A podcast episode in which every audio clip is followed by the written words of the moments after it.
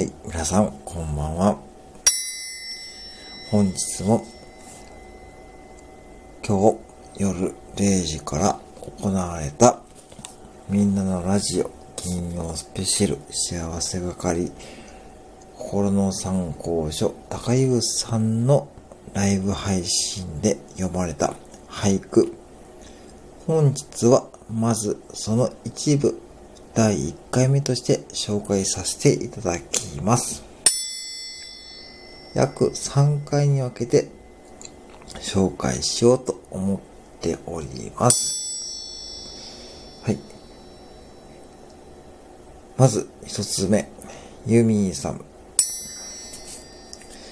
高坊や、眉毛がまっすぐどうしたの？高坊や、眉毛がまっすぐ。どうしたの？はい。これですね、いつもなら8の字なんですよね。幼い頃の高優さんの写真は。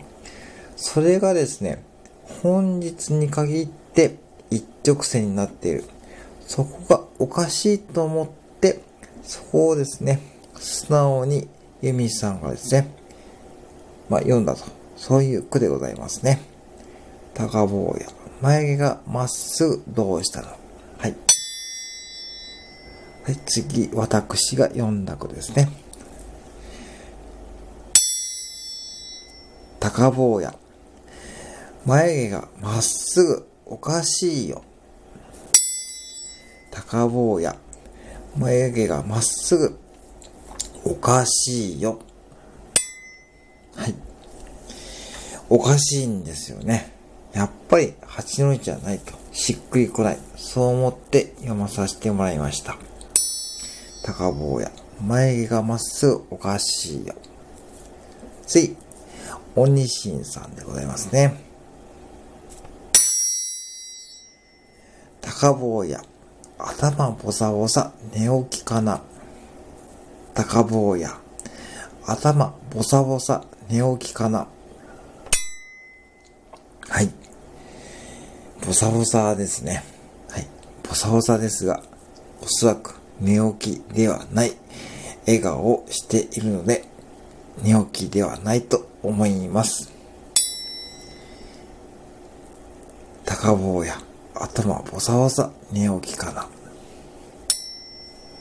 次、あかりさんですね。高坊やあんよ食べるの美味しいよ。高坊や、あんよ食べるの美味しいよ。はい、まさに13日の金曜日といったちょっとしたホラーな感覚が出ております。はい。これはですね、実際の写真を見ていただくとわかるのですが、手をですね、ぎゅっとね、足を掴んで、今にも自分の暗夜を食べそうな様子、そんな危機感、ね、そんな危機感を感じたあかりさんが俳句にした句でございます。はい。高坊や暗夜食べるの美味しいよ。はい。次、K 君ですね。はい。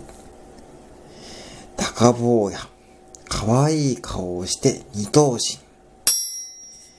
高坊や、可愛い顔をして二頭身。はい。これもそのままですね、誰もが納得します。この写真を見るとですね、まるでドラえもんのように二頭身になっている。それをですね、上手に表現してくれた K 君の俳句でございます。はい、以上、今日の金曜スペシャル高坊さん。高坊さんの俳句について振り返りさせていただきました。ぜひ皆さんもアーカイブでお楽しみくださいませ。